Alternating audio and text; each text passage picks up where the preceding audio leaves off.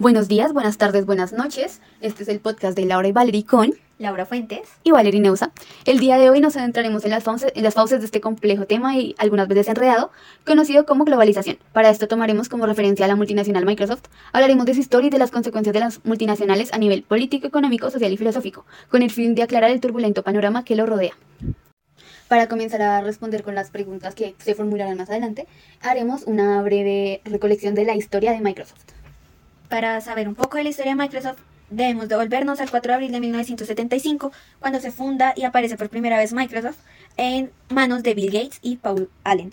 Eh, Microsoft es una empresa tecnológica multinacional estadounidense que produce software de computadora, productos electrónicos, eh, de consumo y otro tipo de servicios en las computadoras. Una vez ya conocemos la historia de esta famosa multinacional, surgieron algunas preguntas sobre las influencias de este sobre el mundo actual. Una de las preguntas te la hago, Valeria. ¿Cuáles son las ventajas y las desventajas generadas por la multinacional en los países en los que se obtienen los recursos y materias primas y en los países en donde se elaboran sus productos? Entre las ventajas más notorias está, en teoría, la generación de muchos trabajos en dichos países, un apoyo económico significativo a la economía del país a través de impuestos y, hablando en un sentido más general, los productos que ofrecen, no solo esta, sino el resto de multinacionales, pueden significar para los países que los eh, producen o para los países en los que se extrae la materia prima un avance tecnológico o un avance en su salud o de forma general un avance en su estilo de vida. Por otro lado, las desventajas se pueden ver en temas que vamos a tratar más adelante, como la precarización del contrato laboral, la deslocalización, entre otros que eh, involucran a grandes rasgos la explotación laboral y una violación de los derechos del trabajador cuando lo que se obtiene no es proporcional a lo que se da. Con el fin de entender aún más lo que expuse anteriormente, se plantea la pregunta, Laura, ¿cuáles son las condiciones sociales, políticas y ambientales de los países en los que se obtienen los recursos y materias primas y en los países en donde se elaboran los productos de la multinacional? Pues Valerie, respecto a Microsoft, no se sabe exactamente de qué país sacan su materia prima, pues la empresa es colaboradora de empresas dedicadas a la producción de hardware pero se conoce que algunos de los países con los minerales necesarios para la producción de hardware son Rusia, Arabia Saudita, Brasil, Canadá, China, entre otros. Esto directamente por la, por la minería. Partiendo desde Rusia, pues conocemos actualmente el sistema y todo lo que está sucediendo con Ucrania. Entonces el tema social es bastante complicado, igual que el político.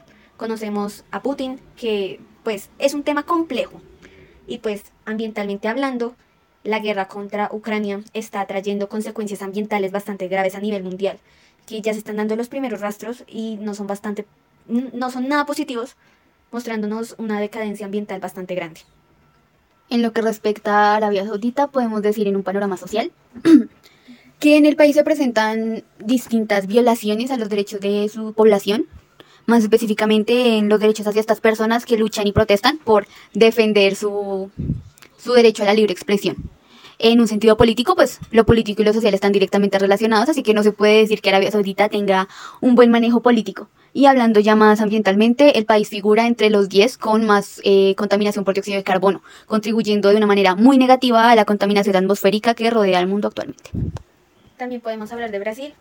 Como se sabe, Brasil es una potencia ambiental a nivel mundial, ya que es poseedor de gran parte del Amazonas.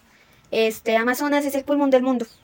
Entonces, para hablar de Brasil, económica, económicamente, políticamente y ambientalmente hablando, pues primero, la política en Brasil se basa o tiene un marco de República Democrática Representativa Presidencial Federal.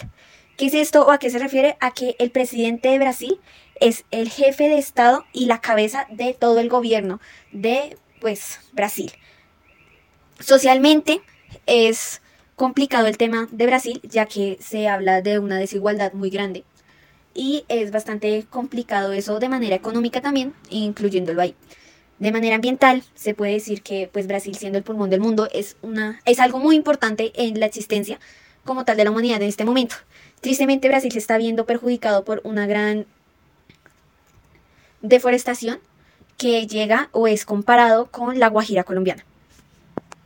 Por otro lado, pasando a Canadá, pues no hay mucho que decir. A nivel social no demostraba muchos inconvenientes, es una sociedad bastante estable, por ende políticamente figura como monarquía constitucional y no tiene problemas muy significativos.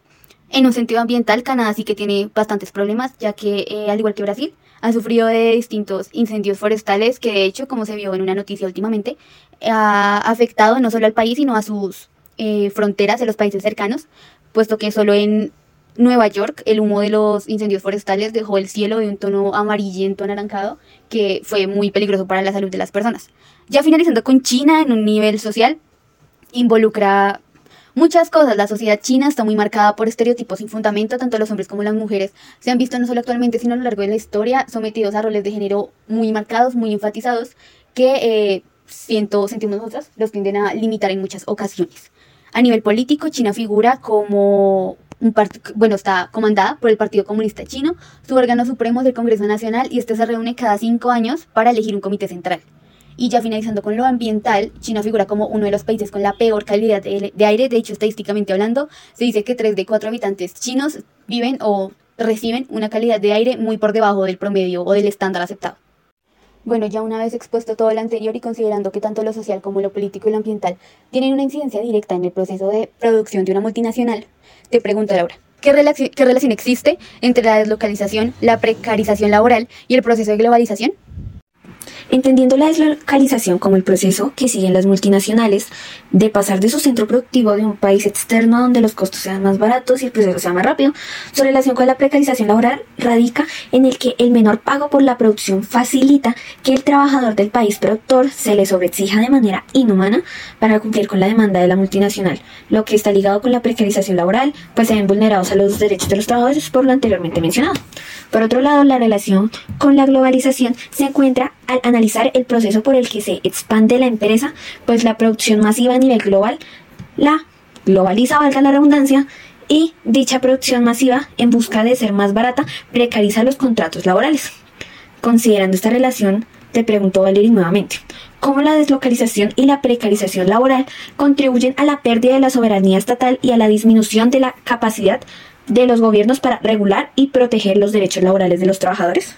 Bueno, Laura, ya con el tema de deslocalización explicado, cuando un Estado le da prioridad a las inversiones de una multinacional con el fin de mejorar su economía y considera esto más importante que la seguridad y el bienestar de su trabajador, este Estado pierde en cierta medida su poder a la hora de tomar acciones sobre el trabajador para defender sus derechos. El gran poder político que tienen las multinacionales sobre los gobiernos, que de hecho se evidencia en cosas como la disminución fiscal que explicaremos más adelante, le da a la multinacional la de forma indirecta la posibilidad de pasar sobre el bienestar del trabajador mediante la deslocalización y, como se explicó en la pregunta anterior, su relación con la precarización laboral. Teniendo en cuenta esto, te pregunto, Laura, ¿qué impacto tiene la disminución fiscal de las multinacionales en los gobiernos y la economía de los países donde operan? Entendiendo la disminución fiscal como cuando una empresa evade impuestos de X o Y manera, se afirma que este proceso involucra una gran afectación a la economía de los gobiernos, pues sin este aporte el gobierno se ve en la necesidad de llenar este vacío subiendo los impuestos al ciudadano común. Siguiendo este argumento, te pregunto, Valerie, ¿cómo esto afecta la inversión en programas sociales y laborales? Bueno, Laura, considerando que los programas sociales se financian mediante el dinero del gobierno, o sea, los impuestos, la oferta de inversión por parte de una multinacional mediante la disminución fiscal se traduce en una disminución de proyectos tanto sociales como laborales. Esto es muy negativo, pues a largo plazo puede significar un vacío a nivel social en una población y una desprotección al trabajador por parte del Estado, como se ve en temáticas como la precarización laboral, entre otros, que ya explicamos anteriormente.